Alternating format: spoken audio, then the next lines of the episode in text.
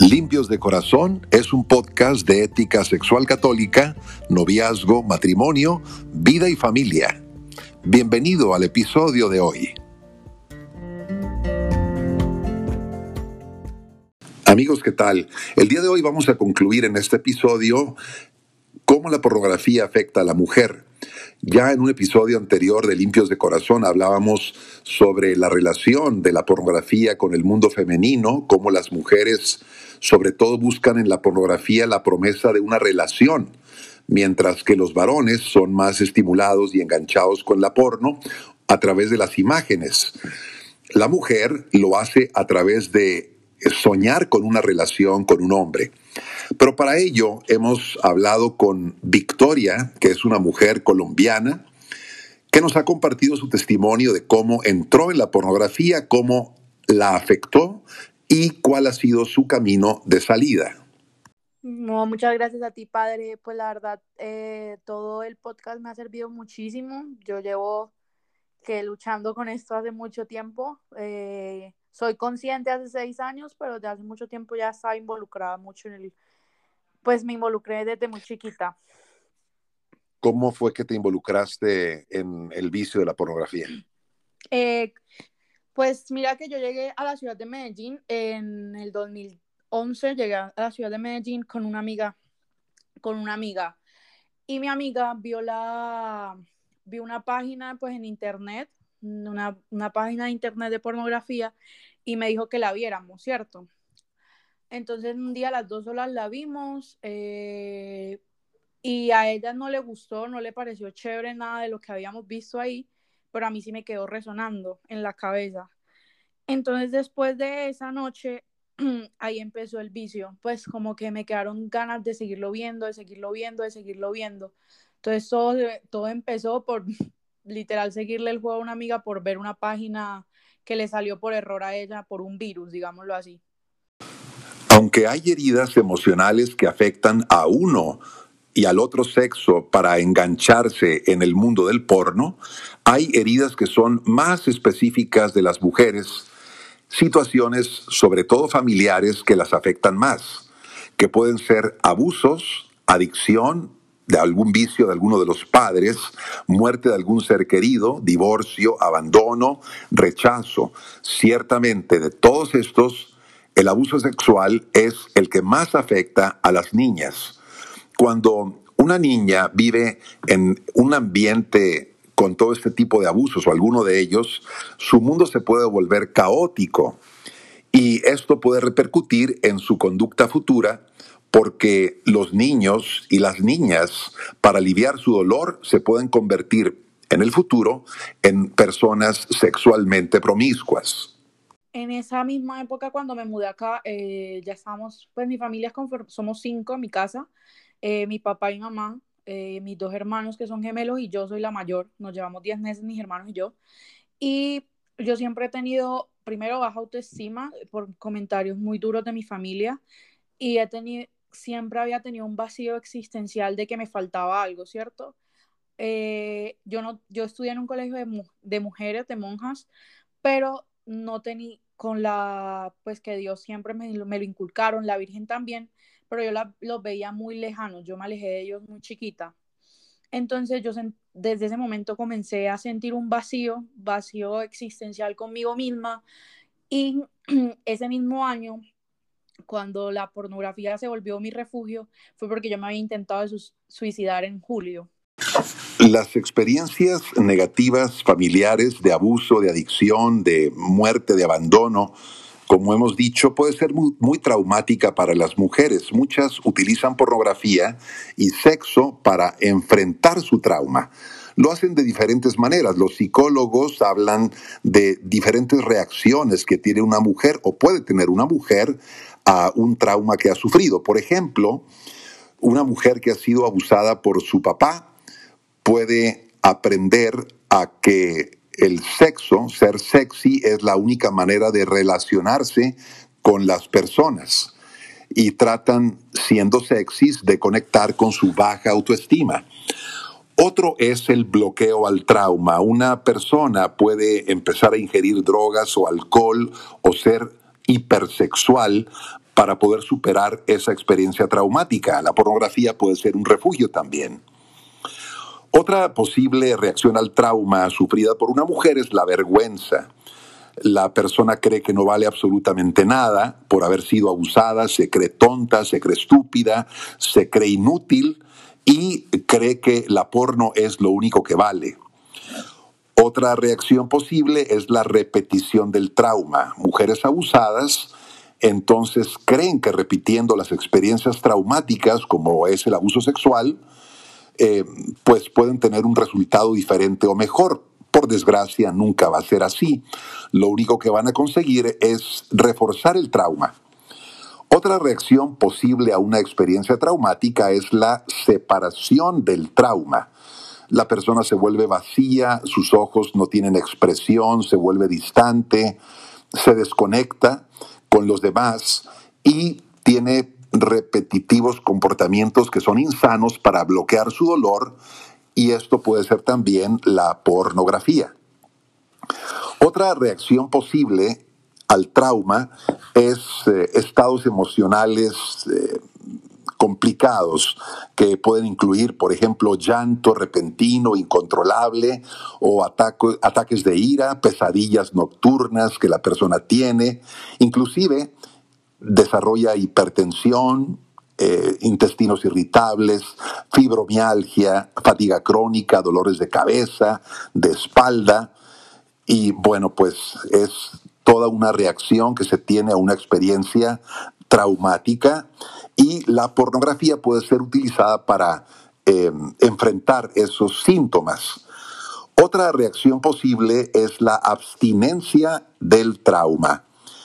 Eh, para evitar que se desencadene el trauma, la persona deja de comer, deja de comunicarse, deja de gastar.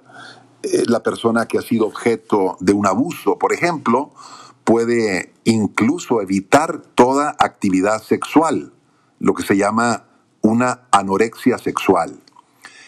Y finalmente hay una vinculación traumática.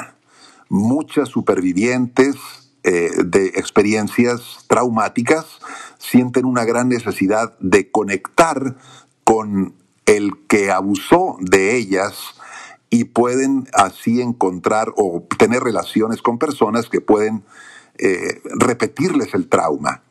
Y su esperanza es que se pueda crear una conexión verdadera con estas personas para que el dolor al final termine y me refugié en la pornografía porque fue como algo que me, me hacía sentir satisfacción conmigo misma y que me hacía sentir bien, entre comillas, digámoslo así, en ese momento. Y ya yo me había intentado, y me había intentado suicidarme en julio a mitad de año porque no podía más con mi vida. Y fue como la en vez de buscar a Dios, busqué algo más tenía sed de muchas cosas, pero esa sed se convirtió en algo que más adelante me ha, me, me ha dado dolores de cabeza, que fue que es la pornografía. Bueno, eh, las mujeres manejan la pornografía de una manera diversa a los varones. Eh, para la mujer hay un sentimiento de culpa más fuerte y más vergüenza. ¿Tú sentiste esto? ¿Cómo lo manejaste? La verdad, em, yo pues como que caía en, las, en todo esto y me sentía mal conmigo misma, muy mal, y sentía como que cada vez que, me, que mi mamá, mi papá, mis hermanos, todo el mundo me miraba, sabían lo que yo hacía. Entonces era más, y me miraba al espejo y me daba vergüenza mirarme a mí. Entonces yo también dejé de mirarme al espejo por mucho tiempo porque veía el reflejo de algo que no me estaba gustando por ver la pornografía, por ver pornografía. Eh, y cómo lo manejé en silencio, nadie lo supo por mucho tiempo, porque yo lo comencé a, lo comencé a disfrutar, pero también fue un, eh, fue un calvario, o sea, ¿cómo así? ¿Y cómo, le, ¿Cómo te explico? Lo comencé a disfrutar cuando lo hacía, pero cuando ya todo, todo terminaba, dejaba de ver lo que estaba viendo, porque también era, no es simplemente verlo, sino que también incluí la masturbación en eso. Y eso se volvió una pesadilla. Pues cuando yo terminaba se volvió una pesadilla porque todo el tiempo en mi cabeza, y me lo recuerdo mucho de muchos años después, que alguien me explicaba que un minuto de pornografía te hacía reproducir en tu cabeza mil, mil veces la imagen con las personas que, que, que están a tu alrededor. Entonces yo esa imagen de lo que yo había visto la noche anterior, veía a las personas con las que yo estaba. Entonces yo todos los días, todos los días repetía en mi mente lo que yo había visto con los diferentes rostros y eso me daba mucha vergüenza, me da demasiada pena mirar a la gente a los ojos y porque ya yo vivía con esa imagen en mi cabeza 24/7. Hay muchas mujeres que se sienten muy solas y esa soledad empezó desde niñas, cuando no recibieron la suficiente atención y el amor de sus padres, pero sobre todo de su padre, porque hay un vínculo muy especial entre el papá y la hija. Por eso muchas de ellas lo llaman papito, ya cuando son adultas, y este vínculo lo vemos sobre todo en las bodas también, cuando para ellas es muy importante que sea el padre el que entregue a la hija en el altar o que baile con ella después del banquete de las bodas. Sin esa seguridad que le da el padre, una mujer puede crecer sintiéndose sola y no amada. Y esto puede llevar a la mujer a que busque consuelo y afecto en Internet nosotros sentimos mucha vergüenza mm, porque para, nos han enseñado que en esta sociedad eh, eso es normal para los hombres, pero para las mujeres eso es como pulcro, digámoslo así. Entonces las mujeres no hablan, no hablan de eso.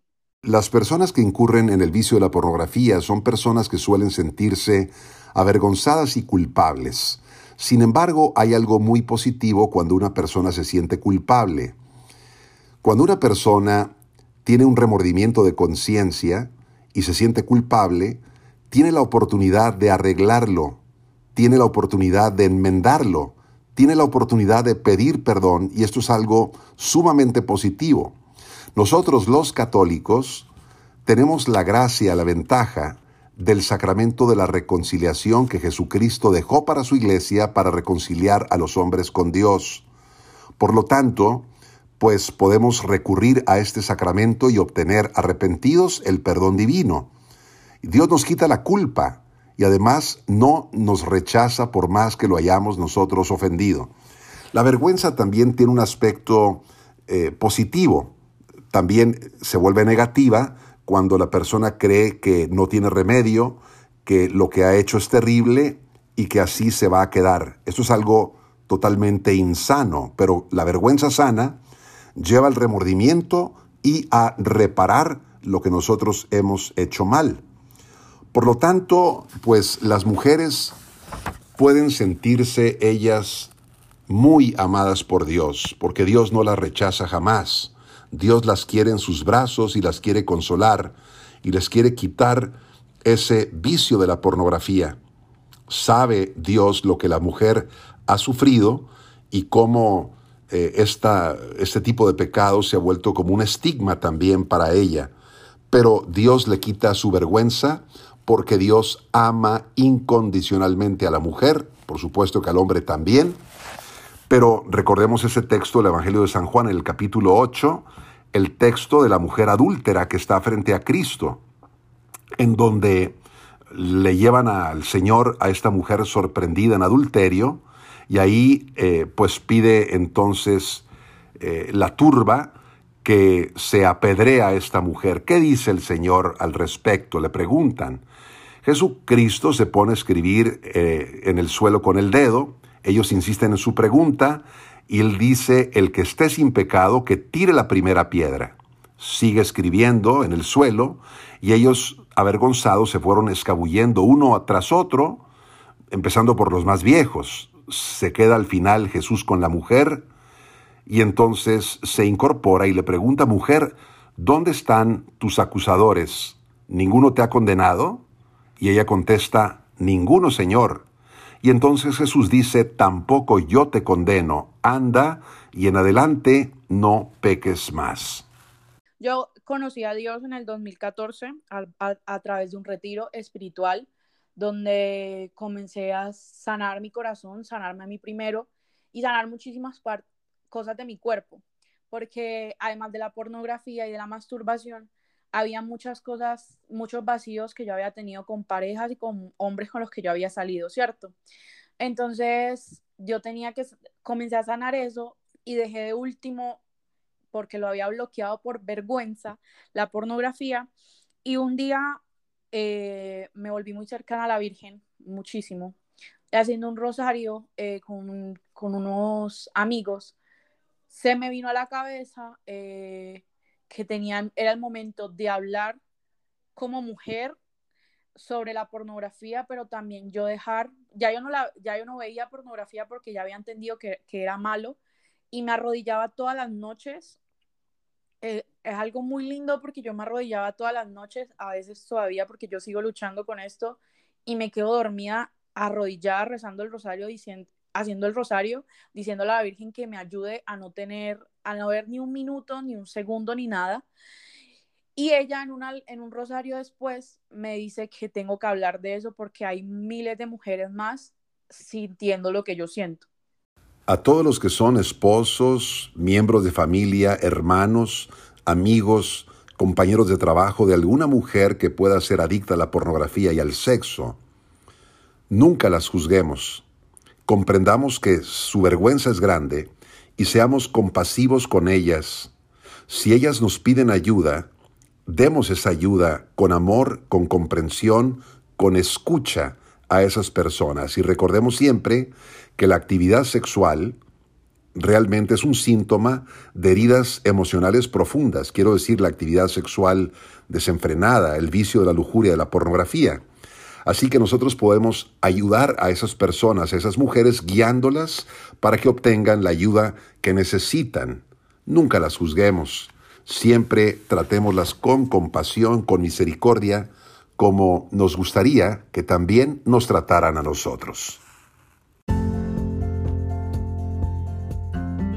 Gracias por seguir este episodio de Limpios de Corazón. Soy el Padre Eduardo Jayen Cuarón y te deseo que tengas bendición, paz y alegría.